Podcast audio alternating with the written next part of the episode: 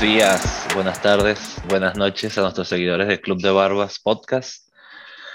Estamos en nuestro episodio número 41.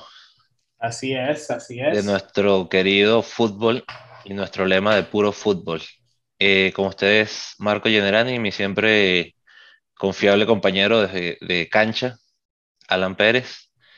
Demasiado hoy, hoy estamos eh, contentos porque tenemos muchos temas que hablar y uno en particular que lo teníamos con un pincito pendiente, que es el tema, se puede decir, ¿no, Alan? Porque tú siempre sí, me regañas. claro. No, no, no, yo no te regaño. Del Real Madrid. Eso, pero sí, hoy el tema es el Real Madrid. Marco, estamos a el 5 de abril, estamos grabando esto el 5 de abril. Esta semana es nuestro cumpleaños. Para los que no saben, es el último podcast de 31 para los dos. Así es, pero si no saben, Marco y yo no sabíamos cuando nos conocimos, nos hicimos amigos en la cancha, luego fuera de la cancha y después nos dimos cuenta que cumplíamos el mismo mes y no solo eso, casi casi el mismo día. Yo cumplo el, 10 de abril. Sí, sí, claro, casi que Yo soy mayor que Alan por un día. Por un literalmente. Día. Tú naciste en abril 10, 9 eh, y yo el 10. Así que esta semana vamos a estar celebrando nuestro cumpleaños número 32. 32. Mm. Estamos ya casi que acercándonos a, a ese tercer piso, en la mitad del tercer piso, bien afirmados ahí. Este, pero sí. sanos y contentos, que es lo importante. Así es, así es. Este, y me, me gusta que este podcast lo estamos grabando eh, en nuestra, nuestra semana de cumpleaños, Marco. Nuestro episodio 41, que vamos a estar hablando sobre varias cositas. El tema principal va a ser el Real Madrid, pero antes de ir ahí, eh, vamos a estar mencionando también un poquitico el sorteo de final, cómo quedaron los grupos. Brevemente, no, vamos a, no nos vamos a no vamos a entrar en detalle. No, vamos a entrar en detalle, vamos a mencionarlos, quizás una opinión aquí, una opinión, opinión allá, porque yo no me puedo quedar callado, tú no te puedes quedar callado con eso, especialmente aquí en este podcast. Vamos a hablar de los partidos de hoy de la Champions League y tenemos también pendiente, antes de entrar a esos temas, Marco, deberíamos hacer nuestras preguntas, las, preguntas, las trivias que, que, que tenemos pendiente entre tú y yo. La semana pasada teníamos las mismas preguntas, básicamente Así que increíble, se, ¿no? Se anuló esa. Así que, bueno, Marco, ¿quieres empezar tú haciéndome la pregunta a mí? voy a ir primero. Eh, como el tema de hoy principal es el Real Madrid, te voy a hacer una pregunta sobre los blancos. Eh, Alan, ¿cuál es el jugador más caro de transferencias que ha comprado el Real Madrid? El al día de hoy. Al día de hoy. El más caro fue Bell. Mm, quedaste segundo. Segundo. Sí, señor. Hay uno más caro que Bell. Los dos, Gareth Bell queda segundo con exactamente el mismo monto en euros. Sin embargo, en libras esterlinas es Eden Hazard, para que lo sepan. Ah. Ambos jugadores fueron comprados en libras esterlinas. Se, se, me olvidó que Hazard estaba en el Madrid. Fíjate, lo interesante. Los dos tuvieron que ser pagados con libras esterlinas y uno fue, con todo el que el cambio eran 100 millones, Eden Hazard costó 89 millones de libras esterlinas y Gareth Bale 86. Así que tuviste ahí, la pegaste al palo y salió. Pinche, sí, pinche, pegó en el palo, afuera. De esas que te pones la mano en la cabeza así. Y parece increíble, ¿no? Que, que Gareth Bale tenga más valor en transferencia que inclusive, y bueno, inclusive también Hazard, obviamente que, que eso dice mucho de, sí, bueno, pero es que eso dice mucho del mercado y cómo, cómo están los precios hoy en día de los jugadores. Y hay que decir que, tema especial, eh, Zinedine Zidane costó 76, si no me falla la memoria, y fue como en el 2004, para que tengan una idea, cinco o seis años antes que Cristiano Ronaldo, que costó 96, si no me falla la memoria. Y fíjate, yo creo que Zidane hoy por hoy, con la edad que tenía en la Juventus, lo hubiera comprado el Madrid 150, 170, sí, lo que costó Neymar. O lo que costó Neymar. Mbappé o lo que cuestan estos jugadores así, no. Una, una locura. Eh, ahora bien, mi pregunta, Marco. Esta es facilita, facilísima te, estoy lanzando así, estamos creo que Yo estoy adelante por uno, así que esto, esto te da la oportunidad a ti fácil, fácil, en verdad. ¿Cuál fue el último jugador del Real Madrid que ganó el balón de oro? Luka Modric. Luka Modric. Sí, señor. Luka Modric. ¿En qué año? Vamos, que empaté el partido, vamos. Eso no cuenta, pero ¿sabes en qué año? El Mundial último. Eh, debe haber sido el 2018 entonces. 2018, así es, así es. Este, y dije quizás se, quizás se confunda, sabes, quizás la pegues también en el palo y digas Cristiano Ronaldo, porque Luka Modric quizás uno se le olvida que ganó un balón de oro, no se habla mucho de eso, pero sí. ¿Te imaginas que haga este gesto y diga Cristiano Ronaldo? la gente de YouTube sí se ve ese Bar, Fuera juego. Fuera juego. Celebraste antes, no celebres antes. Así es. Bueno, Marco. Este, bueno, hay que empezar obviamente con lo que habíamos prometido, con todo que estamos hablando del Real Madrid, no lo vamos a tocar de momento. Vamos a ir rápidamente, a la ¿Qué quieres empezar? ¿Lo de hoy, que está fresquito, que es la Champions, o quieres tocar eh, la... Empecemos por lo de hoy de la Champions y después tocamos el, el Mundial antes de empezar a hablar del Real Madrid. Ok, no sé cuál pudiste ver. Eh, em, yo vi el Manchester City Atlético. Sí, ese era el partido que, que se merecía un poquito más de atención, en mi, en mi opinión, sin quitarle nada a Liverpool contra Benfica. Lo que pasa es que también lo puse un momentico, ya estaba 1-0 y dije, no, ya, no quiero ver más nada de esto. Pasé para la otra página. Muy buen partido, creo que fue, si no me falla la memoria, De Bruyne en el 70 y tanto que hizo el gol, partido cerrado, típico juego de Pep, típico juego de, Simeone. No sé si estás de acuerdo. Completamente. Y un dato interesante en Twitter, eh, no me acuerdo la persona que lo puso, pero dijeron, si, si tuvieras visto este partido hace 10 años y a estos dos equipos jugar de la manera que jugaron hoy en día, nunca te hubieses imaginado de que el equipo azul era un equipo inglés y el equipo rojo era un equipo español. Por Muy buen punto. Muy buen y, punto. Y me pareció que fue, o sea, fue, fue exactamente, no, no había, no, no, hay una explicación mejor al estilo de partido que fue Manchester City contra, contra el Atlético de Madrid. Eh, me parece que también demuestra del otro lado Liverpool-Benfica, ganando 3 a 1 el Liverpool en Benfica. Este, la, la potencia y, lo dominante que están los equipos ingleses, que lo hemos mencionado aquí varias veces. son equipos que están jugando a otro, a otro nivel y podemos ver el primer lugar y segundo lugar de, de la Premier League sacarnos buenos resultados en la Champions League durante la semana. Yo creo que siempre hubo diferencia entre, eh, vamos a llamarlo, las, las, ligas top en Europa y la segunda parte que vendría a ser una de ellas, creo que Portugal, pero creo que nunca hubo tanta diferencia como últimamente. Antes daba un poquito más de, voy a jugar contra el Porto, voy a jugar contra el Benfica, el mismo Mónaco, si lo recuerdas hace unos años, que llegó a la final Mónaco-Porto con el debut, no el debut, pero el año que se hace famoso Mourinho. Era otra época, que creo que ahorita va a costar mucho ver un equipo, un caso Ajax, pero que gane va a ser muy, muy difícil por la diferencia ahorita que hay en, en prácticamente en todo. El futbolístico termina que se transforme en algo económico y los mejores jugadores te los quitan. Como no pegues una cosa como el Ajax, que todos con 22 años y desconocidos tengan tremenda temporada, va a ser muy difícil que, que no desarmen estos equipos. Sí. Fíjate, Luis, Luis Díaz, de, pasando al otro partido, Luis Díaz hace el gol de, del Liverpool. Hizo gol de asistencia, si no me equivoco. Sí, y fíjate, ¿de dónde viene él?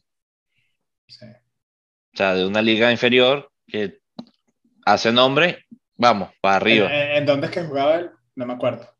Eh, bueno, te iba a decir, no estoy seguro, pero estoy casi seguro que fue en Portugal que jugaba. Lo voy a buscar rapidito. Luis Díaz. Sí, pero sí me acuerdo que yo lo vi, fue en la Copa América y sí llamaba la atención cuando lo veías en Colombia. Yo dije, ¿quién es este jugador? Se estaba haciendo unos sombreritos, jugaba con una agilidad. Fíjate, en el, perdón, no en el Benfica, en el Porto. Jugaba en el Porto, correcto. eh, y no sabía porque uno no ve esos partidos, ¿sabes? Yo también. Fíjate, también eh, me quedó mucho en la cabeza eh, Darwin, Darwin Moreno, si no me falla la memoria, que jugó en el Benfica contra el, contra el Barcelona, que le hizo muchísimo daño. Sí. muchos jugadores interesantes que van creciendo y automáticamente tienen un par de buenos partidos y ya vamos para otro, para otro equipo top. Y así es muy difícil, ¿no? Competir con, con estas ligas. Por ejemplo, un ejemplo personal de la Roma, que sabemos que salió los tremendos jugador, eh, se habla de que el, la opción número uno para, para, reemplazar a Dybala en la Juventus es él. Y la Juventus, eh, la Juventus tiende a hacer eso mucho en Italia. Tú ves a este, ah, ¿cómo se llama este? ¿Vas a decir el de la Fiorentina? No, que jugaba en Sassuolo. Oh, Locatelli. Locatelli, sí. Locatelli que se, También se salió a la luz en, en, en la Euro y ahí mismito la Juventus, ven acá. Y, la Juventus ¿Cuánto tiempo va a tardar, eh, por ejemplo, la Roma con esta manera de ser, de perder, por ejemplo, a Mancini el central? Sí, seguramente, pero poco tiempo. Siempre, siempre, siempre ocurre eso. Y bueno, eh, eh, así es que funciona la economía del fútbol en Europa.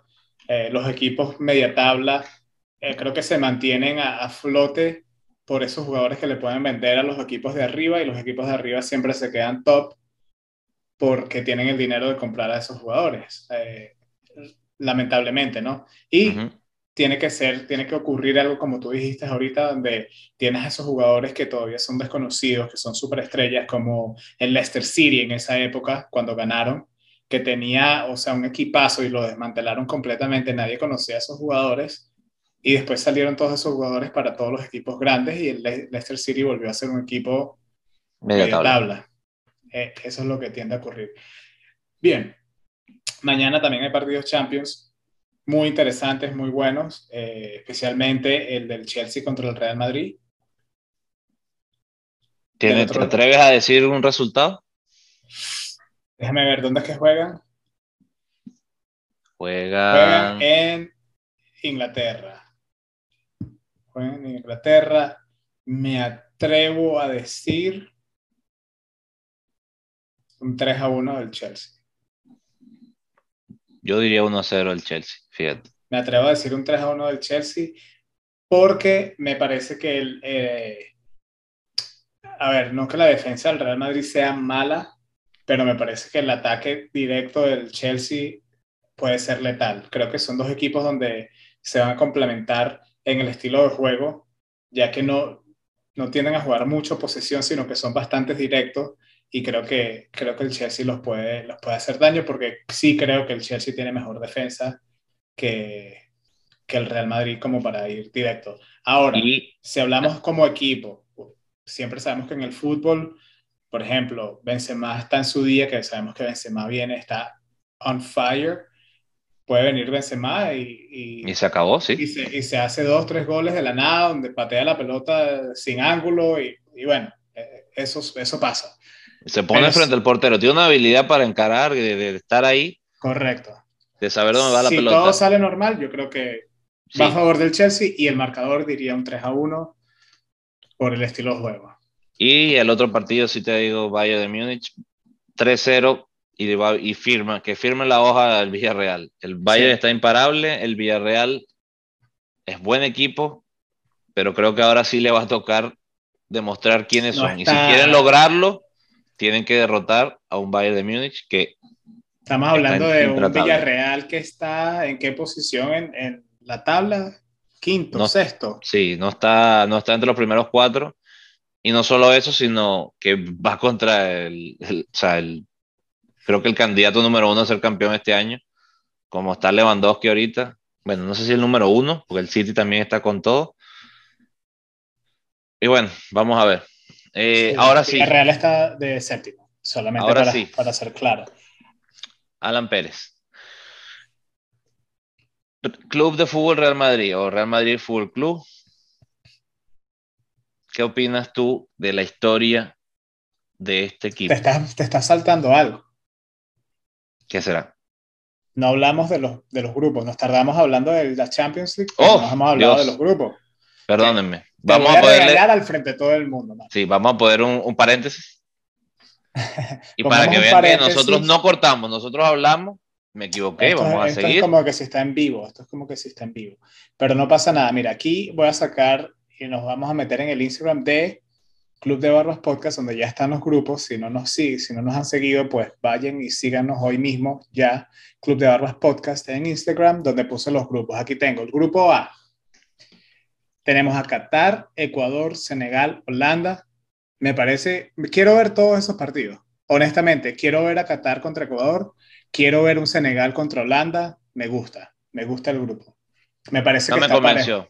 No me, me parece que está, parejo, sí, tienes razón, que está parejo, sí. Es un buen grupo. Pero. De ahí no sale campeón, pero sí me gusta como grupo. El grupo B, Inglaterra, Irán, Estados Unidos y los, algunos de los de la de la eh, del Euro Playoff, ¿no? Está medio medio. En el Euro Playoff puede ser Gales, Escocia o Ucrania. si Ucrania terminan de jugar ese partido por todo lo que está ocurriendo.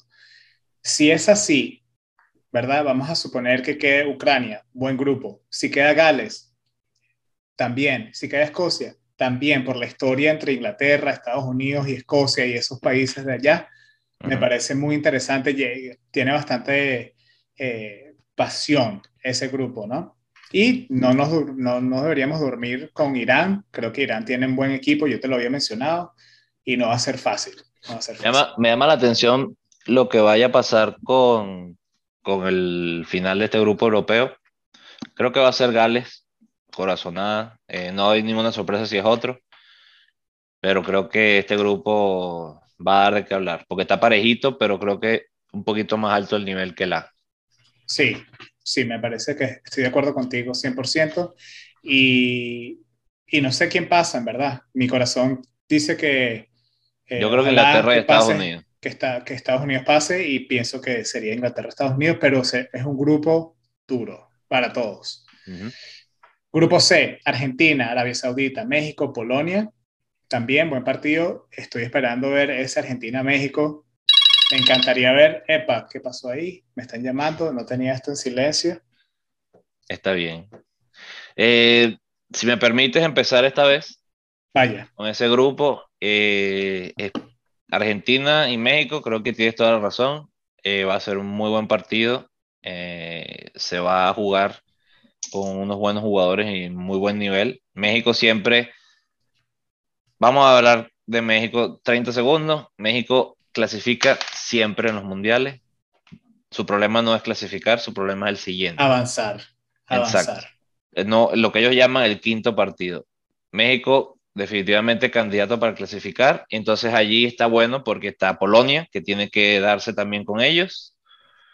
Argentina, definitivamente, si no pasa nada raro, va a ser la primera del grupo, pero creo que Polonia-México va a ser clave ese partido para definir el grupo y Arabia Saudita creo que mm, mm, no tiene chance, salvo alguna sorpresa, ¿no? Sí, sí, eh, estoy de acuerdo 100% contigo. De partidos así del grupo, me emociona, como te estaba diciendo, ver Argentina-México y ese primer partido de México contra Polonia también va a decir mucho de cómo, cómo eh, qué tipo de mundial va a tener México allí, ya que sabemos que Lewandowski en Polonia no es nada fácil para ningún equipo marcar o defenderse, eh, a pesar de todos los otros jugadores que tienen, pero sí, sí me gustaría ver ese primer partido, México-Polonia, me emociona mucho. Grupo D, a ver Marco, ¿los tienes ahí? Ah, no me preparé como tú estabas diciéndolo. Francia contra uno de los equipos intercontinental eh, de los que gane esa fase, Dinamarca y Túnez. Correcto. Si no me equivoco, este sería el intercontinental creo que es Costa Rica, por ejemplo, el lado de Costa Rica, no estoy diciendo que sean ellos, pero el lado, creo que era Costa Rica, Nueva Zelanda, si no me falla la memoria. Correcto. Creo que va a ir Costa Rica, nada en contra de Nueva Zelanda, esto es histórico, no estoy inventándolo yo. Eh, es muy difícil, de hecho, lo curioso, dato curioso, Australia sale de Oceanía para evitar jugar contra la Conmebol y guess what? Va a jugar contra la Conmebol probablemente si quiere ir al Mundial. Así que no le salió tan buena la jugada. Terrible. Pero bueno, volviendo a este grupo, Francia, ya lo hemos hablado nosotros, cabeza de serie, va a ganar el grupo, yo no creo que tenga ningún problema. No. Después allí, bueno. Ya de, ahí, el segundo lugar es peleado. Eh. Si tienes a un Costa Rica, incluyendo Nueva Zelanda, porque Nueva Zelanda son los campeones de, la, de esa federación. Y le costó, si hacemos memoria, cuando Italia iba a los mundiales, hace ocho años, eh, Costa Rica Nueva Zelanda le, Y Nueva Zelanda le complicó también a, a Italia. Sí, sí, sí, sí, sí. No, no deberíamos descartar a Nueva Zelanda dando sorpresa, pero creo que el segundo lugar está peleado entre Dinamarca, Túnez o Costa Rica o Nueva Zelanda, si, que, que Y si tengo que adivinar, si va a Costa Rica, creo que tiene un chance de, de, clasificar, pero Dinamarca me parece que va a ser el segundo clasificado. Ok. Grupo E, España, eh, el otro partido intercontinental o... ya va, vamos a poner un paréntesis de este grupo. Tú dijiste, tú, tú dijiste que este es el grupo de la muerte. Yo no creo que en este mundial haya un grupo de la muerte como tal. Sí es, pero yo creo que es de los grupos más parejos que he visto. No me parece. Puesto a dedo, te digo una cosa, si yo trato de hacer los grupos parejos a dedo, me sale algún grupo de estos. Pero ¿por qué dices eso? Japón no es un equipo, hoy en día no está al nivel que Japón ha sido antes. Me parece que Japón en este grupo contra un Alemania, contra un España, no da la talla. Da, los cuatro equipos. Da los cuatro equipos para que, que, la gente se meta en la... Ok, España Ajá. de primero. Luego está, eh, puede ser Perú o Australia o eh, Emiratos Árabes. ¿Ok? El primero tiene que jugar Australia contra Emiratos Árabes, el que gane de ahí juega contra Perú. Luego si tenemos Alemania. Vamos a asumir que va a Perú. Pero está asumiendo que va a Perú, pues sabemos que Australia puede pasar todo. Yo en ese partido de eh, Emiratos Árabes contra Australia diría que gana Australia. Luego, un Australia-Perú. Me parece que es un buen partido. Me parece que no, no deberías dejar de, de, de, pensar de que Australia puede lograr ganarle a, Perú en un partido con, para ir para el No sería una sorpresa mayúscula, pero debería ir Perú. Suponiendo que sea Perú, el quinto lugar de la, de la Comebol, quinto lugar de la Comebol, jugando contra España, y Alemania. Pero, si yo fuera, yo por ejemplo, vamos a decir, yo soy, yo soy mi equipo, yo soy mi equipo, por ejemplo, puede decir Venezuela, o vamos a decir Italia, o X equipo, saca Japón y ponlo ahí. Yo no quiero estar ahí. Este es el grupo de la muerte. Yo no, saco, saco, saco, mira, yo es que cualquier cosa que pongas después de ver España, Alemania, yo no quiero estar ahí. Pero, pero no quieres estar ahí porque sabes que España y Alemania van a pasar. Un grupo de la muerte es, un equipo, no es, ok, pudo haber sido Un grupo de la muerte, para mí, un grupo de la muerte es un grupo que tú no sabes quién va a ser el primero o segundo, donde todo puede pasar. Aquí en este grupo está claro, España y Alemania pasan, o primero o segundo, se van, entre ellos es. Tú ves, tú ves a, vamos a suponer, y nada contra los, los, los peruanos y el equipo de Perú, tú ves a un Perú o, digamos, un Australia o, digamos, un Japón ganando la Alemania Perú, viéndolo, que lo vi en la Comebol muchos partidos, si te digo, le va a costar.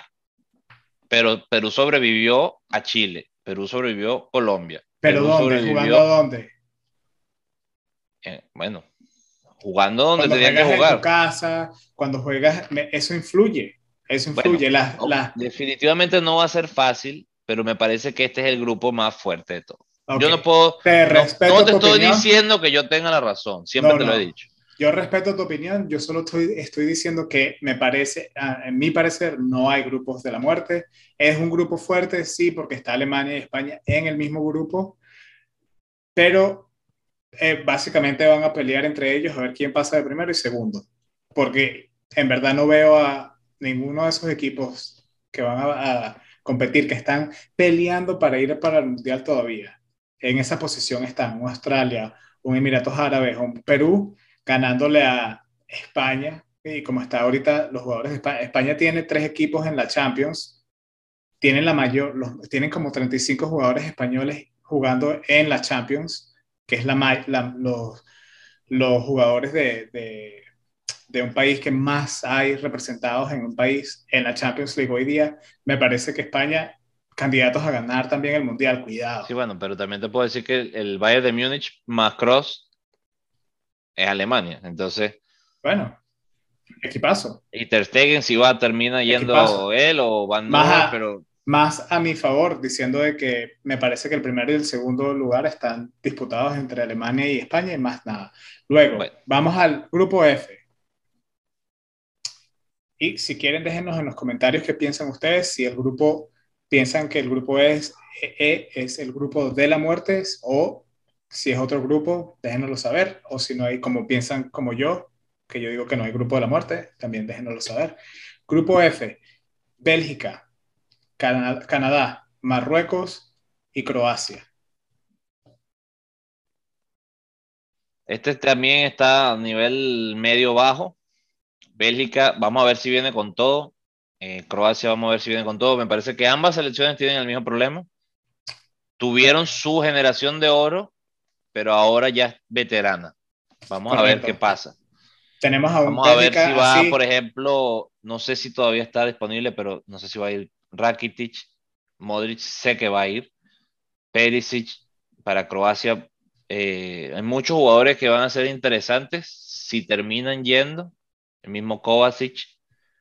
Eh, bueno, no voy a entrar en mucho detalle, pero igual le pasa a Bélgica. Tuvo una generación de oro. Vamos a ver también, dependerá mucho de cómo vaya De Bruyne que no es veterano, pero es generación de oro definitivamente. Y después los otros dos, los otros dos equipos, Canadá, le falta camisa todavía, lo que yo he dicho muchas veces. Tiene muy buen equipo, pero hay que verlo ahora. Tienen cero experiencia, ningún jugador jugó un mundial anteriormente, nadie ha sentido ese... Esa presión. y, y bueno, Sí, ya, a mí me gusta este grupo también. Eh, Bélgica, sabemos el equipo que tienen, sí, más veteranos ya. Eh, Canadá, pienso que es el, el, equipo que tienen esa, esa generación de oro también actualmente en su país, donde tienen un equipo que por fin, después del 1986, van al Mundial, quieren representar su camisa, quieren crecer, están representando la CONCACAF y creo que se, se, está viendo bastante en las redes sociales cómo se está uniendo México, Canadá y Estados Unidos al responder a, a, los equipos y a las personas de las otras confederaciones. Creo que se está, se está uniendo bastante en eso para representar a la CONCACAF. Marruecos me parece un buen equipo, eh, tiene buenos jugadores y se esperaba mucho de ellos en la Copa Africana y creo que también puede aportar algo positivo en el, en el Mundial. Y Croacia, que Croacia eh, o sea, llegaron a la final el último mundial, eh, nadie se lo esperaba, diríamos, ¿verdad? Fue, fue la última, el último mundial que llegaron a la final contra Francia. Eh, que lo que para mí lo que más hizo peso allí es que en un mundial, y yo lo he dicho toda mi vida, equipo que gana el mundial, tú tienes que ver qué tan profunda es la banca. Cuando tú llegas a la final y tienes a jugadores como lo que les pasó a Croacia, como Rakitic y Modric, que jugaron esencialmente todos los partidos y cuando salen del campo hay un bajón de nivel. Cuando tú tienes eso así y te enfrentas contra un equipo contra, como Francia, que tiene, que tiene profundidad en la banca, cuando, viene, cuando entran esas piernas frescas, ahí hay un cambio. Y podemos ver cómo quedó la final. El marcador fue un marcador no muy bonito para Croacia. Sí, bueno. Eh, quedó el partido, quedó 4 a 2. Una final, 4 goles, 4 a 2. Lo que pasa, Alan, es que eh, son, son equipos que dependen mucho de cómo vengan. Pues no, no, no son equipos que tengan 23 grandes jugadores como a lo mejor tú consigues en Francia o en Alemania. Correcto. Dependen mucho de quizá de los, voy a decir 11, 12 que tienen 8, titulares. Quizás sí. Sí, o sea, depende mucho de eso, ¿no? De cómo lleguen en su momento. Creo que Croacia tenía no 10 o 11, tenía como 16 el mundial pasado. Buenos jugadores, superestrellas, a lo mejor 3 o 4. Creo que Rakitic, Kovacic, Modric en su momento, mismo Perisic en el Inter eran Perisic, claro que de peso peso, pero no sé. El que jugaba por la derecha, eh, que jugó en el Inter. Versálico. Oh, sí. Ese, mundial jugó Versálico, era increíble. Ahora vamos al grupo G, nos quedan dos, grupo G y grupo H. Tenemos el grupo G a Brasil, Serbia, Suiza y Camerún. Eh, me gusta, quiero ver un Brasil-Camerún, ver algo diferente, pero sí, me parece que si yo diría quién va a pasar, creo que pasaría Brasil y Suiza. Yo creo que también. No, no veo algo diferente en este grupo. No sé si, no sé si, bueno, no, yo creo que no va a haber sorpresa en este grupo. Y de verdad, veo que Brasil tiene grandes, grandes, grandes chances de ser campeón. Es correcto. Seis estrellas, Marco. Seis estrellas si ganan este mundial. No, bueno. Está difícil. No, no le va a ser nada fácil. Está difícil, pero de que pueden, pues Brasil siempre es un, un contender. Grupo H. Portugal, Ghana, Uruguay y la República de Corea. Eh, estoy emocionado por, por ver ese, esa revancha entre Ghana y Uruguay, que es un partido que quiero ver bastante. Hmm. Eh, es, algo, que hemos hablado aquí y, y, creo que los ganeses quedaron con esa espinilla que, que si soy honesto, a mí me, me gusta el equipo de Uruguay, tengo que decirlo, pero si soy honesto, quiero que Gana se quite esa espinilla de encima. Espero que puedan por fin, porque después que salieron en el grupo, he vuelto a ver ese video en repetición y repetición cada vez de esa jugada de, de Suárez dándole con la mano y todo lo que pasó después y cómo los eliminaron del Mundial. Y, y qué triste, qué triste de que esa fue la manera. Así que bueno, ojalá se saquen esa espinilla. ¿Quién pasa de ese grupo, Marco? No, dime tú primero. Porque yo creo que son esos dos. Portugal, yo pienso que es Portugal y Uruguay. Fíjate, yo no creo que Portugal clasifique. Ok, esa sí sería una, para mí sería sorpresa. Yo creo que te digo, no veo a Portugal inflado. Claro, si Mr. Champion se vuelve Mr. Mundial, bueno, me equivoqué. Porque si Cristiano Ronaldo llega en un momento de forma de, las que estamos acostumbrados, creo que sí vuelve a ser candidato. Como está jugando ahorita Cristiano Ronaldo. No. Bueno, te voy a decir una cosa. Uruguay tampoco es que tuvo una gran clasificación. Y gana, no es un gana de hace unos años. Pero pienso que esos dos van a ser los clasificados. No sé por qué. Creo que aquí me voy a equivocar. pero vamos a ver si no, te, si no te equivocas, esto va para el récord de que tú lo dijiste desde, bueno, pues antes que cualquier persona. Ahora te lo pongo de otra manera. En tu opinión, si tuvieras que decirlo, ya dijiste que no te parece ninguno, pero ¿este podría ser otro grupo de la muerte, entre paréntesis? No, no me parece que hay ningún grupo. Y no, te no, no, tienes ningún grupo de la muerte. Tú dices que no hay. No hay. ¿Cuál es el que menos quisieras estar? No hay, están todos muy parejos. Pero, o sea, si de verdad pudieras elegir a dedo, voy a jugar este, ¿con quién iría? El más fácil. Eh, grupo más fácil. Grupo de la muerte. El grupo de la muerte. ¿Cuál es el que menos quiere estar? Ah, el que menos quisiera estar. Si pudieras elegir a dedo, a este no voy. Yo diría que fuera el de Fíjate, el de, Estados Unidos e Inglaterra. Es buena elección. Suponiendo, suponiendo que Gales sea el que, el que queda en ese grupo. Ahora, Marco, se nos está Me parece bien, pero antes, antes de. Hicimos eh, una pregunta la semana pasada, la voy a hacer en este momento. Eh, fue que. Eh, y después sí pasamos al Real Madrid, te lo prometo. A ver. ¿Qué equipos nunca lograron hacer ni un punto en los mundiales? Hay varias respuestas posibles. Y ahí es donde voy, que no sé si lo, estudiaste, te voy a dar una que te va a llamar la atención. Uno de los peores, que de hecho nunca ni siquiera hizo un gol, fue Canadá. Mm. En el 86 perdió los tres partidos y tiene un récord de eh, menos 5 y 0 goles anotados. Perdió 1-0, 2-0 y 2-0. Vamos a ver si este Canadá, que es la única experiencia que tienen, logra romper el molde. Yo sí creo, yo creo que van a dar un buen papel. Otro que pasó también parecido, eh, Panamá, eh, también le pasó a Togo. Y para no, bueno, no voy a entrar en tanto detalle en los años, pero para que lo sepan, Canadá, Togo, Panamá. Eh, ay Dios, me fui.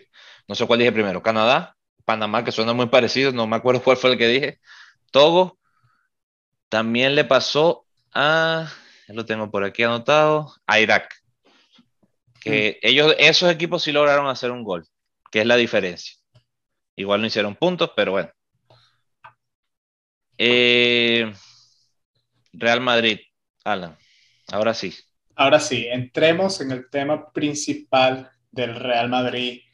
Y como siempre, Marco, vamos a empezar desde el comienzo, desde su historia. Y sabemos que el Real Madrid es uno de los equipos con más historia, con más récords, con más jugadores estrellas. Es, un club, se podría decir. Yo soy, sabemos que eh, si siguen el podcast saben de que nosotros le vamos al, al Barcelona, pero sí se puede decir que, que el Real Madrid podría ser el mejor equipo del mundo. indudablemente, el mejor equipo de la historia.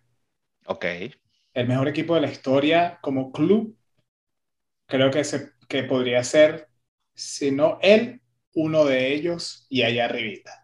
Y ya con eso dicho, estoy diciendo bastante. Y para dar una anécdota aquí, cuando yo era pequeño, a ver, tenía, no sé, 10, 11 años, el Real Madrid era un club donde tenía muchos seguidores alrededor del mundo, muchas personas lo seguían, y me regalaron una, una revista de fútbol en esa revista eh, venía un afiche de jugador del Real Madrid, no me acuerdo ahorita quién fue, honestamente, pero tenía un jugador del Real Madrid y yo que era fanático del fútbol, no tenía todavía un equipo como tal, aparte de la Roma, eh, agarré el afiche y lo guindé en mi pared.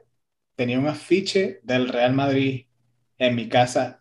Compré en alguna época, yo pequeño, tenía la camisa del Real Madrid, Marco hasta que después por fin descubrí en dónde estaba en verdad mi corazón y me di cuenta que yo en verdad no estaba apasionado por el club, sino que estaba como siguiendo la corriente a la sociedad, a, la gente que seguía al, Real Madrid alrededor mío. Yo era el, eh, uno de los pocos que le iba al Barcelona en una época que el Barcelona en verdad no era, no era, no era del mismo nivel que, que el Real Madrid me sorprende un poco escucharte decir eso. Esto estoy no lo saliendo, sí, estoy saliendo aquí, esto es como... Estás saliendo de, del... bueno, está saliendo del mundo subterráneo del fútbol, para mí. No sé si quiero seguir hablando contigo en el podcast, de verdad, después de esa confesión. Pero ya que estás en eso, yo te voy a también decir, creo yo, cómo fue que llegué a estos dos equipos que, que yo sigo, que es el Inter y el Barcelona. Debo admitirlo, y es una de las grandes eh, voy a ponerlo entre comillas, penas que me da, eh, futbolísticamente hablando, recordarla. Mi ídolo de chico era eh, Ronaldo, pero no Cristiano Ronaldo, sino el fenómeno. ¿Dónde jugó el fenómeno? El Barcelona y luego pasa al Inter de Milán. también me, me, dolió mucho, pues yo sí, sí quería el Inter en ese momento cuando fue al Madrid, de paso creo que terminó de crearme ese odio hacia el Real Madrid, porque cómo me va a quitar a la máxima estrella.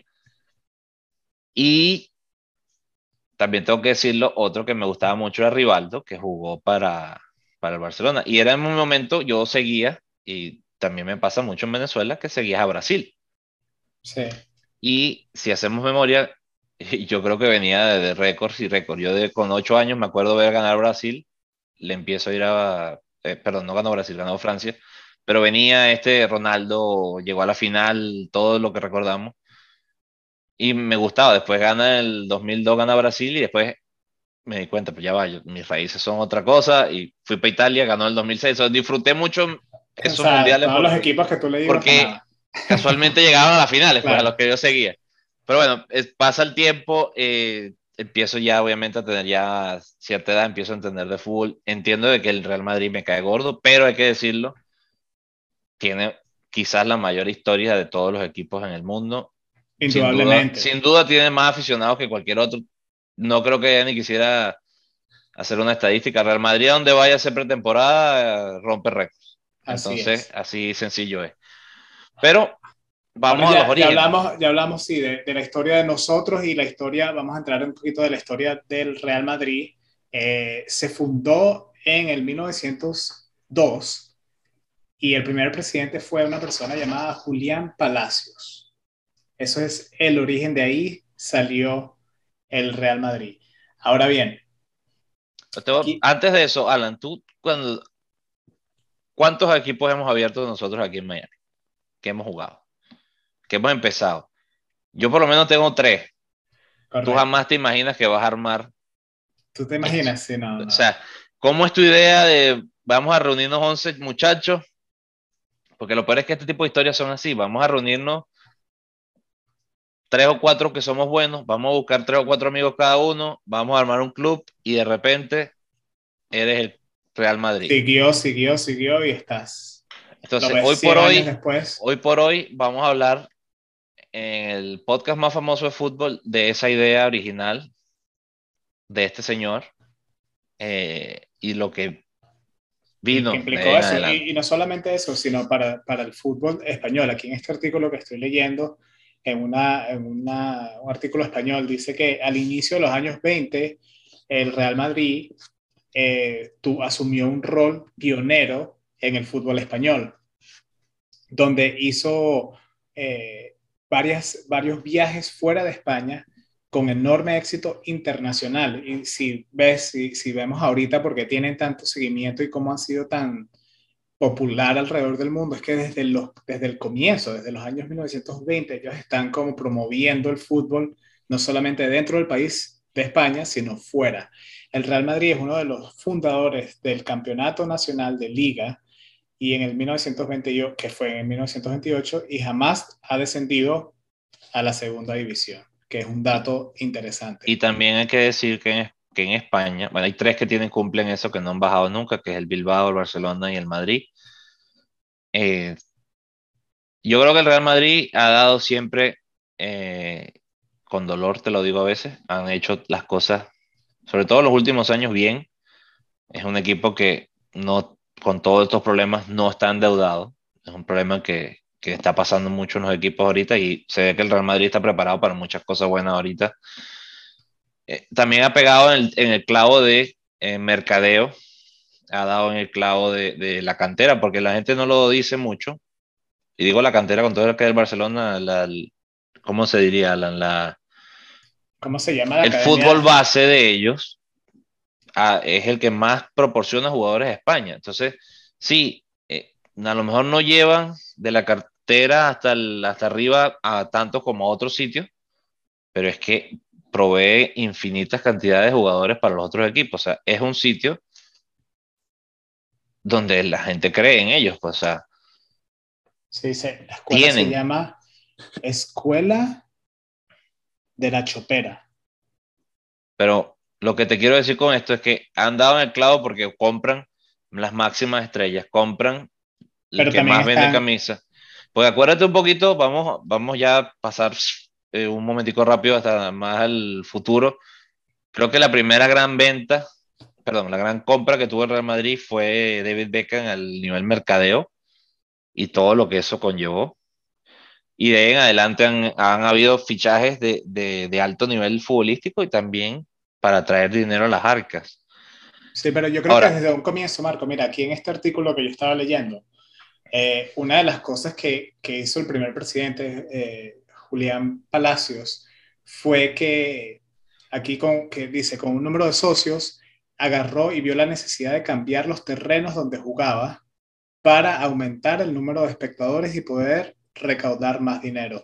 Desde la esencia, no solamente se enfocaban en el fútbol, sino que buscaban la economía, el mercadeo, el cómo generamos dinero y, y lo han hecho en verdad espectacular. No, no, no es un club que tú ves como el Barcelona, por ejemplo, teniendo problemas financieros o hay otros clubes que han tenido la misma situación, sino que han, han, han establecido y han hecho las cosas, yo diría, como se, se han debido llevar en, en términos monetarios, ¿no?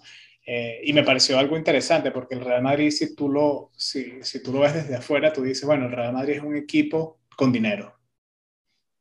Y, y genera, y genera dinero. Genera dinero, hace y lo tiene. Ahora tú puedes notar aquí que pasó eso. Y también en ese artículo menciona desde, que, desde el comienzo, aquí el Real Madrid eh,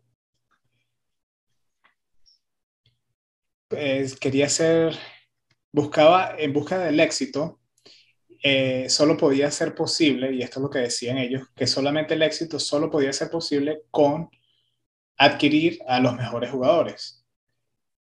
Y rápidamente, esto, estamos hablando de los años 1928, 29, 30, 32, empezaron a comprar a los mejores jugadores de la época para traerlos al Real Madrid.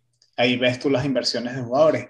Si tú ves al Real Madrid, algo que tú mencionas, si tienen una buena academia y venden jugadores al exterior y a otros equipos de España, pero el equipo del Real Madrid normalmente es compuesto de estrellas. Ellos compran las mejores estrellas del mundo y se las llevan a su, a su equipo. Dice que también en, la temporada del 31-32 fue histórica para el equipo y entrenada por Lipo Herza, donde terminaron sin perder un solo juego. Sí, y, hay que también, si vamos a hablar de la historia, hay que tocar también la época de, lo que fue el, Franco, todo lo que conllevó, lo mucho que creció para también, o sea, el momento histórico, lo que venía bien que fuera el equipo tope y se, se sabe que se le echó una mano para que creciera, para que fuera el más fuerte. Después está también el, el las primeras, bueno, creo que eh, históricamente hay que hablar, si vamos a empezar de su campeonato máximo, que es la Champions, o la Copa Europea en general, que es donde determina que este es el equipo a vencer todos los años. Y sí, siempre estará ese paréntesis de las primeras que ganó, porque era como decir, está empezando una copa y de repente ganan cinco de seguida. Claro, también hay que decir que en los últimos años la han ganado un montón de veces seguidas. Entonces, y no estamos diciendo que... Te muestra el dominio del Real Madrid eh, no solamente en España, sino en Europa también, intercontinental también. Aquí un dato interesante también, que seguimos diciendo Real Madrid, y me pareció muy interesante porque en el 1920 eh, fue cambiado el nombre a incluir Real Madrid. Antes de eso se llamaba Madrid Fútbol Club.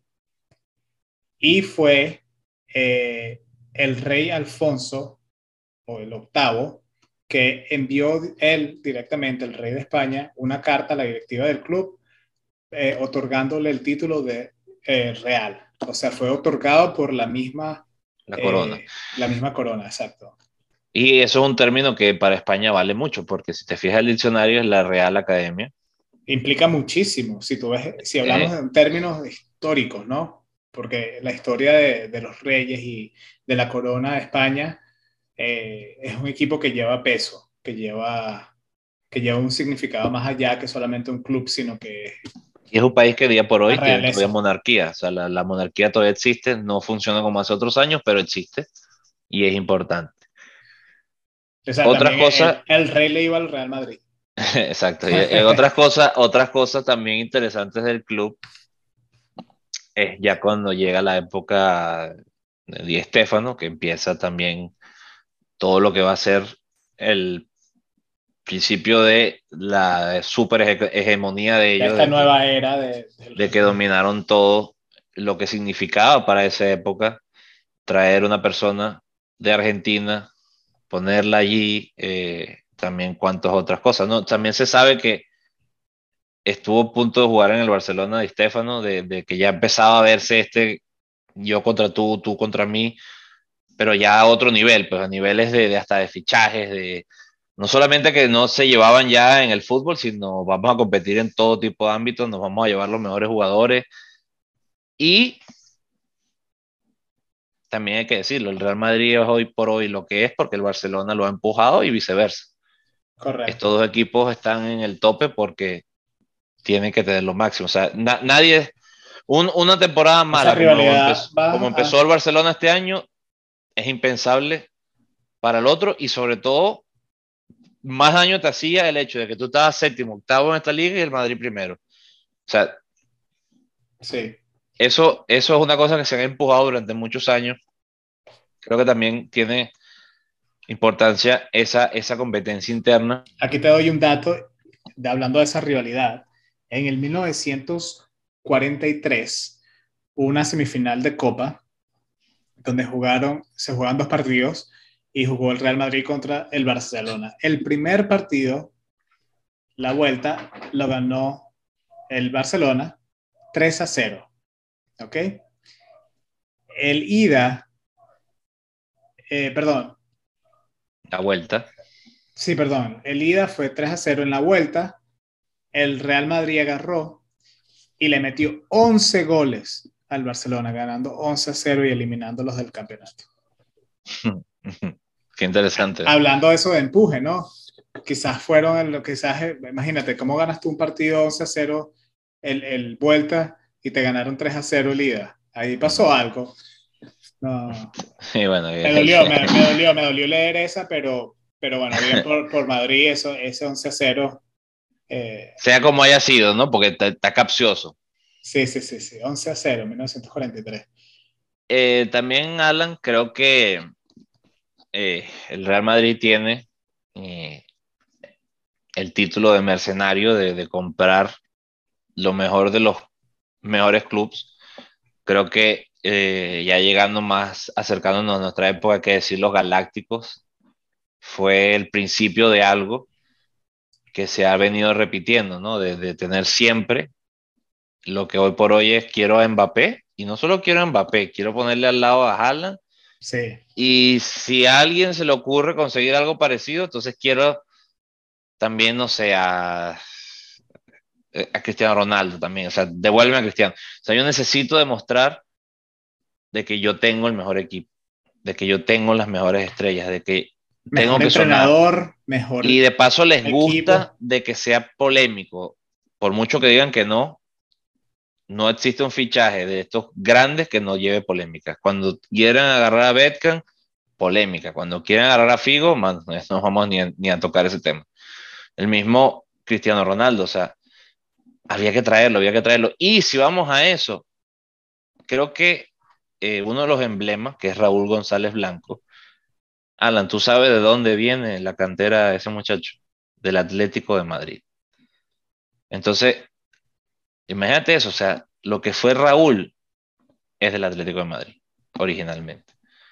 Sí, de su origen, ¿no? Pero... E, e, es, que necesitan agarrar pero lo es como te dice, yo creo, que, yo creo que es más es allá de lo mejor de lo mejor, porque hay, hay, jugadores que son muy buenos que ellos no persiguen, y yo creo que es un tema de mercadeo a la final. Creo que el Real Madrid hace muy buen trabajo con eso, y es ver qué jugadores ellos pueden traer que te da resultados y que te puede vender camisas. Eso por decirlo así. Y va a llenar el estadio. Y te va a llenar. Y, a veces y va a tener propaganda. A veces es polémica, a veces tú dices, bueno, Figo, si entramos en esa, un jugador excelente donde te va a dar resultados, esto va a, va a haber polémica si nos traemos a Figo acá. La gente lo ama en el Barcelona. Aquí en el Real Madrid puede ganar títulos y esto va a ser noticia, pero por años. Y efectivamente ocurrió así. Excelente mercadeo. No hay muchos equipos diría yo, por ejemplo, y con los entrenadores dispuestos a comprar un jugador que son jugadores actuales, rivales así del equipo rival. Por ejemplo, hoy en día un Xavi, yo no, yo no creo que en la transferencia, en el mercado de transferencia, le está mirando ningún jugador del Real Madrid. Eso es un no absoluto. Porque, porque el, o de pasado madridista. Exacto. Yo creo que eso, eso influye también eh, cómo ven a los deportistas, ¿no? Un equipo puede ver al deportista con mucha pasión y el otro lo puede ver como deportista, pero también como una inversión. Y yo creo que el Real Madrid en eso es excelente y por eso se ven con, con el, el, la, la, la cantidad de dinero que, que han logrado hacer y mantener durante tantos años, al igual que todos los éxitos. Y, creo que de, éxitos económicos hay que hablar, por ejemplo, el éxito económico máximo tiene que ser Cristiano Ronaldo. Voy a sonar loco, pero te lo voy a explicar, mi punto de vista. Cristiano Ronaldo le costó, ya te lo voy a buscar para no hablar, sino con propiedad, exactamente fue... Eh, bueno, no lo tengo aquí a mano, pero te lo voy a decir más o menos. 80 y, 76 millones o 86 millones, uno de las dos. Okay. Ese muchacho creo que se pagó en seis meses con todo lo que entró de dinero eh, con CR9 de paso. El morbo que era que le iban a quitar el 7 a Raúl y nunca pudo hasta que se retiró Raúl y después, bueno, todo lo que conlleva. Pues, te digo, todo está pensado. Sí, a ponerle el 9, vende camisas, cuando se retira Raúl, vende la del 7, o sea. Fueron 80 millones de libras. Sí, pero o sea, o sea, ganarle dinero. Bate todos los récords. Creo que hasta de defensa batió récord. De portero batió récord. Ah, bueno, listo, ya no lo, ya no lo necesitamos, porque así lo hicieron ver, lo dejaron ir y lo vendieron más caro.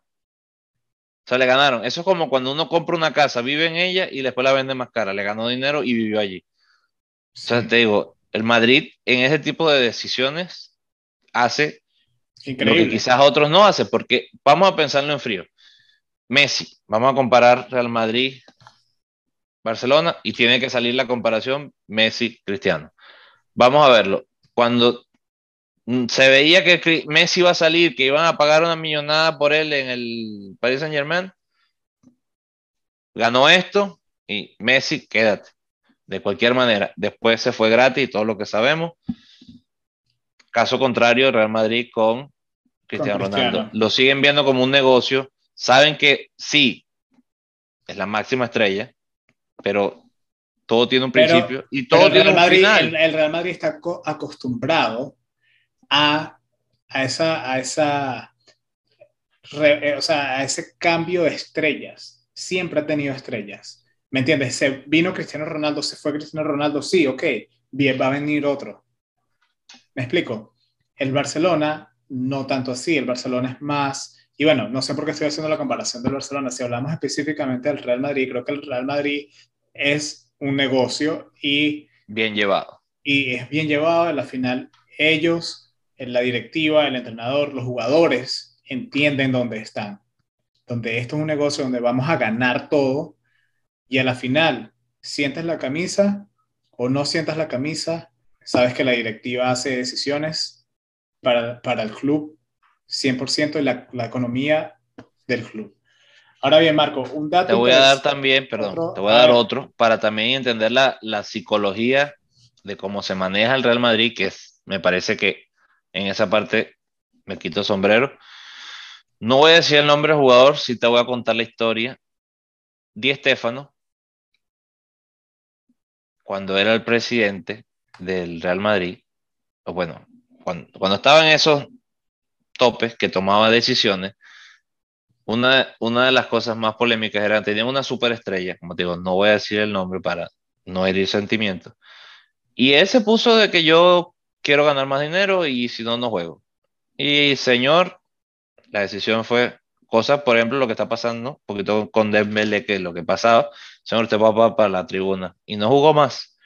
Y eso sienta un mensaje de aquí se viene a hacer algo. Y es un poco, si lo vemos hoy por hoy, fíjate lo que hacen con Bell, lo que hacen con Hassan. Chévere, no, no quieres entrenar a nivel, lo que siéntate ahí y, y ahí te queda. Y hacen y, se lo toman en serio, o sea, eh, eh, hay disciplina en ese sentido, de que la gente no va a decir, bueno, este no entrena no juega, y juega. Eso no pasa en el Real Madrid. Te digo, desde el punto A hasta la, hasta la Z, hacen todo de manera correcta. Que haya polémica, y haya decisiones que unos hicieron de una manera u otra, pero siempre están enfocados en que es un negocio y tiene que llevarse bien, o sea, tiene que llevarse con coherencia. Sí. Ahora lo que tú ibas a decir. Y ahora sí, para cambiar un poquito el tema, a hablar de, este icono del Real Madrid, que es el estadio. cuando tú escuchas el Santiago Bernabéu y, lo ves y o juegas un partido ahí, dicen, yo nunca he jugado un partido en el Santiago Bernabéu. Perdón, no, no fue Di Stefano lo que te decía, fue Bernabéu el que lo hizo, discúlpeme. Ok. Eh, eh, bueno, hablando del estadio, eh, no se llamaba, no, no encontré cuándo se cambió el nombre, pero no se llamaba siempre Estadio Santiago Bernabéu. fue en el 1947 se inauguró el estadio como el nuevo Estadio Chamartín, para los que no saben, y luego fue cambiado a Santiago Bernabéu, que fue una persona que estuvo en el equipo eh, fue presidente del equipo y participó como jugador y bueno, hizo de todo en el, equipo por 35 años en el club. Casi nada. Casi nada, toda una vida. Las renovaciones ahorita, lo que, lo que conlleva eh, modernizar las cosas, eh, equipos que no dan ese paso y siguen creciendo, siguen mejorando. sí, que el, otro día, eso que estás mencionando, lo mencionó también Sarri, el, el, entrenador italiano, cuando le preguntaron algo sobre italiano yendo al mundial y dijo, bueno, ¿cómo queremos los italianos competir con el resto del mundo también? Si tú vas y ves el dinero que se invierte en el fútbol en nuestro país y tú no ves en dónde está yendo, algo así por decir, no fue exactamente lo que dijo, pero algo así. Y dijo, por ejemplo, tú ves a los estadios de Italia, se están cayendo, y cuando tú ves a los estadios de otros países, por ejemplo, el Santiago Bernabéu lo remodelan, es un estadio bellísimo, tiene un, ¿me entiendes? Tiene, tiene historia, pero la misma vez lo siguen creciendo y lo mejoran. Eh, o los mismos estadios en Inglaterra, dicen que esos estadios son, o sea, increíbles. Eh, y mencionó sobre, sobre, sobre esa decadencia de los, de los estadios italianos contra los estadios de, de otros países, ya que estabas mencionando eso de, no, y, y, otra cosa también, los estadios, este, el Bernabéu es un estadio privado, o sea, es del equipo. Si vamos a compararlo con otros países, ellos rentan los estadios, por ejemplo, el, el Meazza no es del Inter, no es del Milan, es rentado. Que uno los asocia a ellos es otra cosa, pero todo es un negocio. O sea, tú entras al Bernabéu y el Bernabéu es un centro comercial. O sea, eso no hay partido, pero está abierto. La gente puede ir a comer, la gente puede ir a comprar ropa. O sea, es un negocio bien llevado. Y el Real Madrid hay que darle un aplauso por eso. Sé que no estamos hablando mucho del, del, tema futbolístico, pero es que es importante entender eh, qué es el Real Madrid. O sea, no, no solamente. El, el Real Madrid es uno de esos equipos que sí, que va más allá de, de Ha entendido que esto es algo que se tiene que llevar como un negocio porque lo es. Creo que ahora sí deberíamos hacer unas menciones especiales de jugadores de, lo que ha sido históricamente para el Real Madrid. Hablando un eh, poquito de fútbol ya. Creo, que, creo que Raúl, para mí, de hecho, creo que todavía tiene el récord de juego de más partidos jugados y jugó toda la vida en el Real Madrid. Eh, es emblema. El único que pudo aguantarle el 7 a donde ha ido a Cristiano Ronaldo, cosa que llama la atención, pero es cierta. Eh, el único que ha logrado, de alguna manera, romperle un récord, que ha jugado más partidos que, que Cristiano en el, en el Madrid. De hecho, bueno, creo que ya Karim Benzema tiene inclusive más partidos jugados que. A ver, no, de, apariciones, aquí en esta lista que tengo yo, eh, sale Raúl primero, Iker Casillas de segundo. No, pero es que Cristiano no va a estar entre los top 10 seguramente. Ah, no, no, no sale, no. Porque el Real Madrid también hay si que... Sale, si sale Benzema, fíjate. Sí, pero Benzema llegó más o menos a la misma época, pero todavía está jugando. Claro. Eh, también hay que hacer menciones especiales. Eh, el Real Madrid ha tenido estrellas o superestrellas de otros países. Creo que una de las que más me recuerdo, Hugo Sánchez, por ejemplo, con México, fue una gran novedad. O sea, compraron el mejor jugador mexicano y jugó en el Real Madrid. O sea, no le tienen miedo a otros países, lo que quieren es la máxima estrella. Así es. Y eh, bueno, basta ver Karim, Karim Benzema, que cuando la, selección francesa no lo quiso, ellos lo aguantaron, eh, fueron con él a todos los juicios, toda la polémica. Ellos cuando saben que tienen un gran jugador, ponen muchas cosas de lado. Obviamente hay eh, excepciones, pero esta creo que es una de ellas. Di Stefano, creo que tú y yo, yo he visto algún, algún video en el pasado, obviamente no lo vimos jugar, pero es eso también historia. O sea, tú escuchas a Di Stefano, sabes. El jugador total a Di Stefano. Menciones especiales, sin duda. 300, Zidane tiene que ser muy importante en la historia del, del, Real Madrid, que es uno de los mejores entrenadores. No solo como jugador, sino como entrenador. Exactamente. Eh, lo que también significó eh, a nivel futbolístico lo que, lo que era Zidane. O sea, fue un todo. Y eh, obviamente el caso de Luis Figo, que llamó muchísimo la atención por su pasado laburando.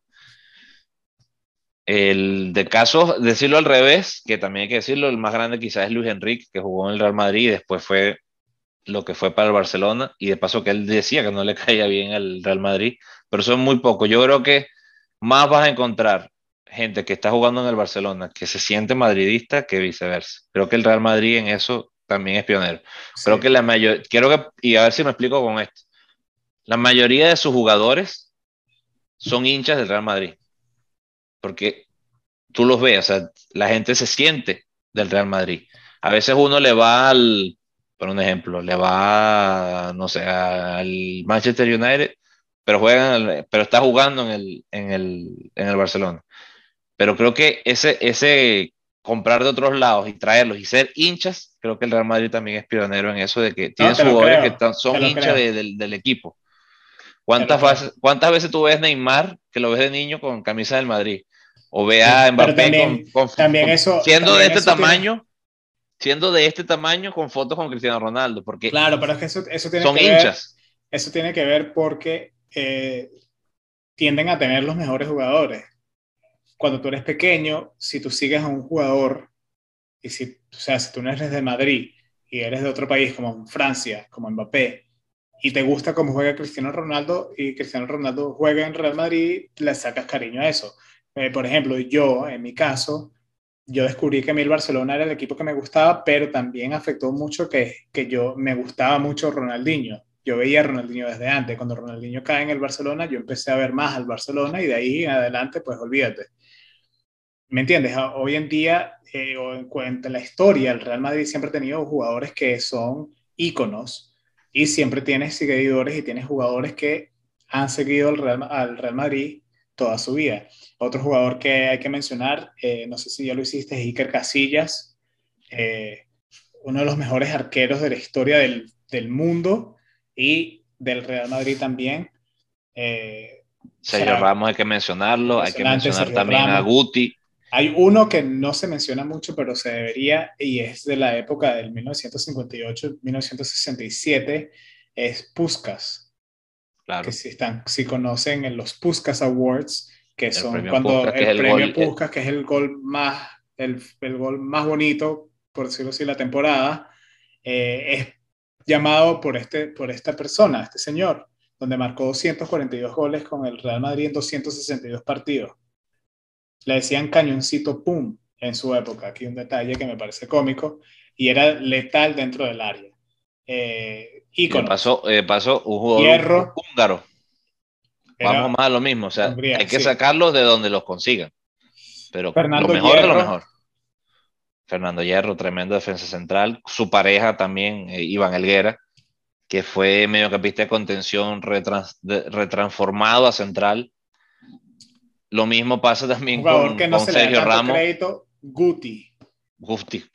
Guti, Guti todavía yo me recuerdo, como si fuera ayer, eh, un gol que hizo, bueno, una asistencia que hizo de taco, que creo que definió lo que es el fútbol eh, sentirlo. O sea, él, él no vio al jugador en ningún momento, pero él sabe quién tiene atrás.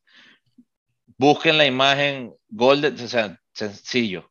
YouTube, gol de taquito de Guti. Golazo. Aunque no fue gol de él, véanlo. Eso es saber. Bueno, casi, casi gol de él. Sentir la cancha, de saber dónde estás y dónde están todos, sin ver. Aquí tengo también era, era, un jugador que le pasó un problema y es que él, yo creo que Alan, ¿de qué jugaba Guti? Jugaba en tantos sitios que no jugaba. Sí. él era el, cambio, el cambio por excelencia o el titular, pero que siempre estaba o aquí o allá, o aquí o allá, dependiendo de lo que hacía falta. Pero gran jugador. Y obviamente súper polémico y súper madridista. Creo que nadie siente el Madrid como Guti. de paso, no sé si lo recuerda, ese muchacho era, caía como, como ingreído de, que se sentía que, o sea, como decirlo de una manera, él sabía que era un gran jugador en el mejor equipo del mundo. Y te lo hacía sentir. Sí. Tenía esa, no era como Raúl, que era un gran jugador en el mejor equipo del mundo, pero se sentía un poquito de humildad. Era, tenía, humildad, sí. Hay, jugadores que no, hay jugadores que caen pesados, que uno no los conoce, ¿no? Uno está solamente hablando de lo que uno ve en la televisión. Por ejemplo, un jugador así, y lo puedo decir, del, del Barcelona, es Jordi Alba, y él mismo lo dice. A mí, por ejemplo, Jordi Alba a mí no me cae bien. O sea, viéndolo jugar, si te soy honesto. Me cae pesado y juega para el Barcelona. Me cae pesadísimo. Me cae pesado. tiene que caer pesado. A mí me encanta porque. Pero Dani Alves tiene que caer pesado.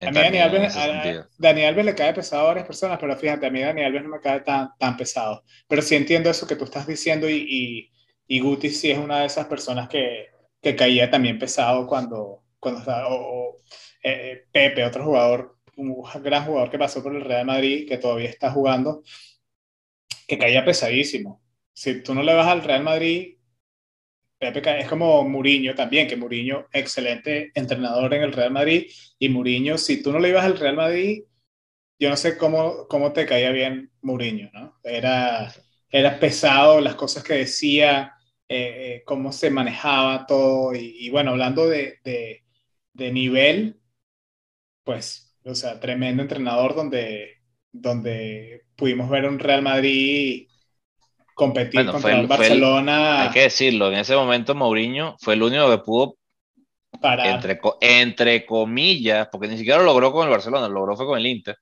parar a este monstruo que era el, el Barcelona de Pep. Aquí te voy a hablar uno de, de, los jugadores que a mí me encantan. Eh, eh, creo que lo, lo, admiro como persona, como jugador, y jugó en el Real Madrid y me gustaba verlo en el Real Madrid, Roberto Carlos, que de hecho creo que cumple el mismo, el mismo día que, que yo, creo que es 10 de abril, si no me equivoco. Roberto Carlos. Lateral izquierdo, uno de los mejores laterales izquierdos que yo creo que de la historia. si no el mejor. Si no el mejor. Eh, jugando para el Real Madrid, increíble jugador. Y no hace mucho, su reemplazo, ¿quién es? Marcelo, ¿no? Un tal Marcelo, exacto. todavía está jugando en, Madrid. Estamos hablando de íconos que no, no fue hace tanto tiempo. Y, también cabe. No, porque íconos del Real Madrid hay, pero bueno, pues aquí estamos. Yo estoy a, algunos de, de memoria. Y hay algunos que, ni siquiera ganaron mucho, pero serán íconos. Ronaldo. Sí, sí. Bueno, no Cristiano, Ronaldo el fenómeno. Para las personas que, porque no tenemos tanto tiempo, pero las personas que están interesadas, si van a la página del Real Madrid, tienen una, una eh, página dentro de su página, vaya la redundancia, eh, que dice íconos del Madrid y ese es un listado en orden alfabética y son, o sea, nombres y nombres y nombres de jugadores importantes y jugadores estrellas que han pasado. no nos va a dar tiempo. Y no nos da todo el tiempo, así que hemos mencionado por encima varios de esos, de esos nombres. Ahora, Marco, para concluir el tema del Real Madrid, que hablando del tiempo se nos está yendo, para concluir, vamos a mencionar algunos récords del club. Sabemos que es uno de los clubes más grandes pero ¿qué ha ganado? Sabemos que ha ganado todo. ¿Cuántos, ¿Cuántas copas que ha hecho? A ver, ¿qué encontraste? Champions League, creo que es lo primero que te voy a decir. Mira, aquí 14. Champions League son 13. Déjame, yo como siempre tengo mis artículos abiertos, pero ahorita ese que tenía listo. Ok, aquí va. Mira, son 13 Champions League. ¿Ok? Es que ya las perdí la cuenta. 30, sí, 13 Champions. 34 ligas, 19 Copas del Rey, 12 Supercopas de España, 4 Mundiales de Clubes y 4 Supercopas de Europa. Y entre esos otros títulos tienen también, que no son tan conocidos, tienen tres copas intercontinentales, tienen una copa de la Liga Española, y una copa que no conozco que se llama la Copa Eva Duarte, que me imagino que es una copa antigua, no sé si me equivoco. Y Eh, solamente hay un equipo que solamente hay un equipo que le vence en, campeonatos internacionales, ¿no? Era un equipo africano, ¿no? ¿Perdón? Creo que, creo que Real Madrid, si me falla la, memoria, es el segundo equipo con más galardones internacionales. Creo que sí. Y solamente hay un equipo africano, pero que ha ganado más en África. Pero creo que a nivel mundial, si, si contamos títulos a nivel mundial, el Real Madrid. El Real Madrid es el, es el, máximo. Eh, o, sea, si podemos decir, bueno, sí, la, la, Copa Libertadores es una copa importante, sí. Pero si tú pones el peso entre la Copa Libertadores y la UEFA Champions League, creo que la UEFA Champions League tiene un poquito más de, de ese peso mundial, de una copa global que la gente sigue.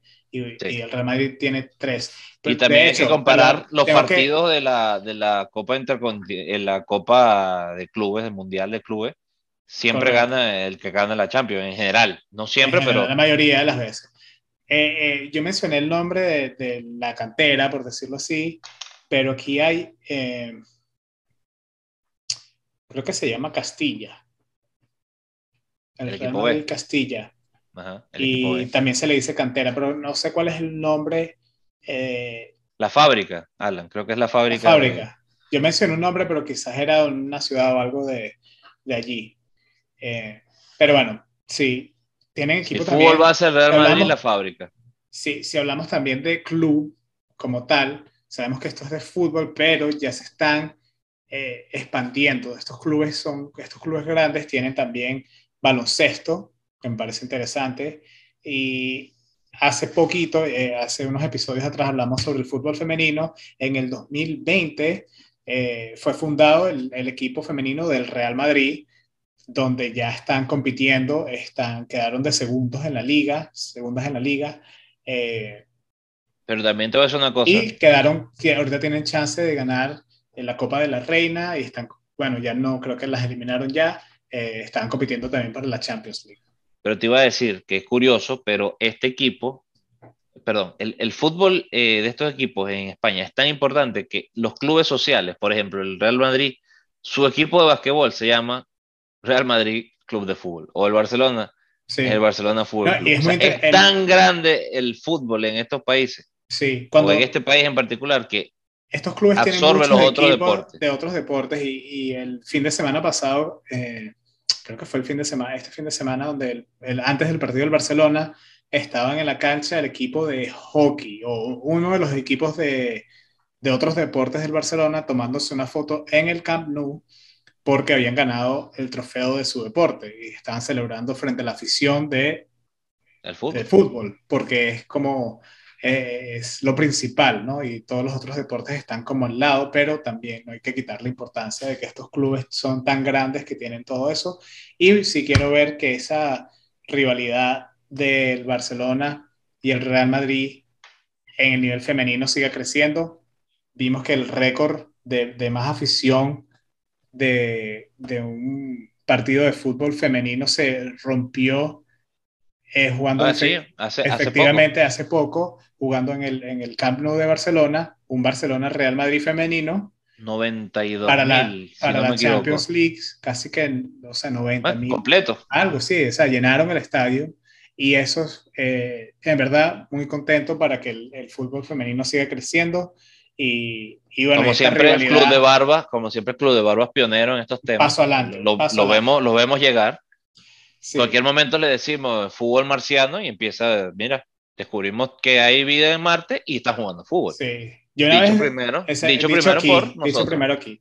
Ahora, Marco, bien, se nos está yendo el tiempo. Eh, Perdón, se nos fue el tiempo. Se nos fue el tiempo hace rato. Este es un episodio muy largo, pero muy, muy bueno.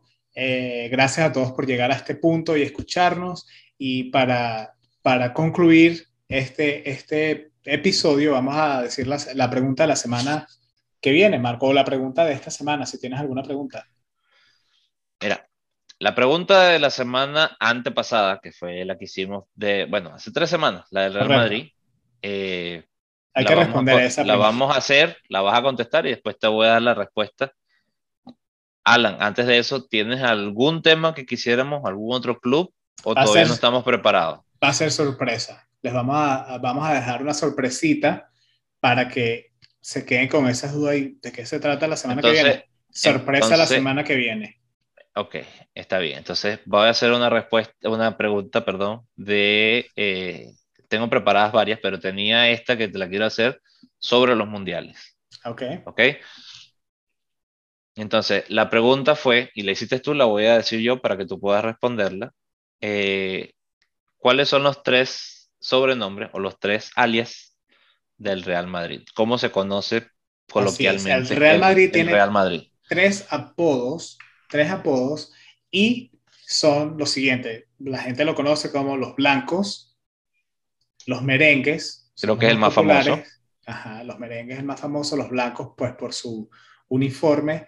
Eh, y por último, los vikingos, que yo no tenía ni idea por qué o que se les decían los vikingos, pero sí, era un apodo que no muchas personas yo creo que hoy en día lo, lo sabe y fue porque en los años 70 el Real Madrid compró a varios jugadores eh, futbolistas de el norte de Europa que tenían eh, aspecto nórdico, la cual por eso les decían, les empezaron a decir los vikingos en los años 70. Así que bien, Marco. Muy interesante. Antes, de, hacer la pregunta, Alan, ¿dónde la pueden contestar? Pueden contestar la pregunta a través de Twitter, Instagram, Spotify. ¿ok?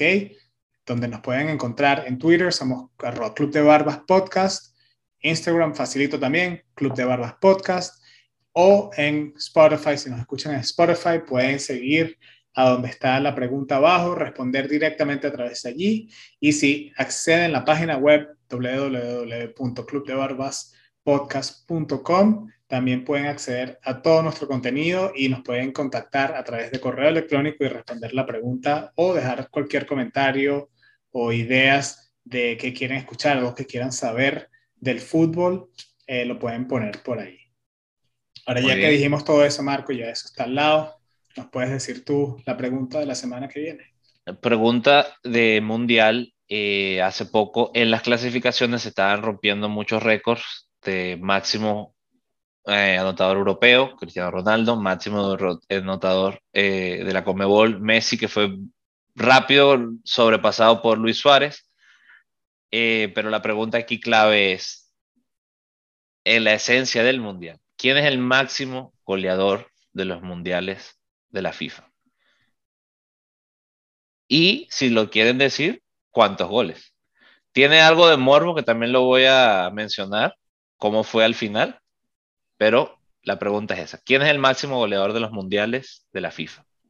Buenísimo, así que ya saben dónde pueden eh, contestar la pregunta. Gracias por escuchar el episodio número 41 y como siempre, recuerden, puro, fútbol. Hasta luego.